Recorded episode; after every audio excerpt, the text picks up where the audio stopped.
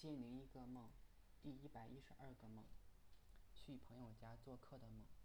去朋友家做客，看到他的儿子非常的可爱，就跟他玩躲猫猫，他开心的大笑。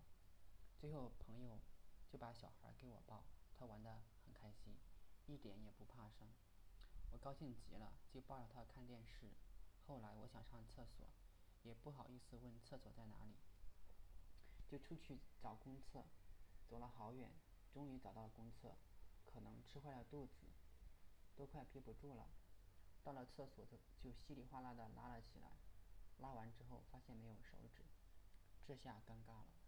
结果这时出现一个老奶奶，她给我手纸，但是要收费两点五元，我没带钱，她说没有关系，等下跟她送来就好。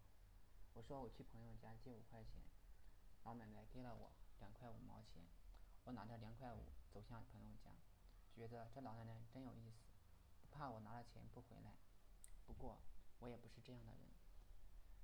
做了这个梦，大概是因为去丈母娘家，遇到老婆弟弟的女儿莹莹，也是非常可爱，但是我去抱她，她就大哭。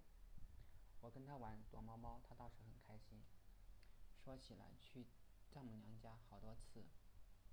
我想应该跟莹莹还是很熟了，但是他还是不让我抱，心里有些遗憾吧。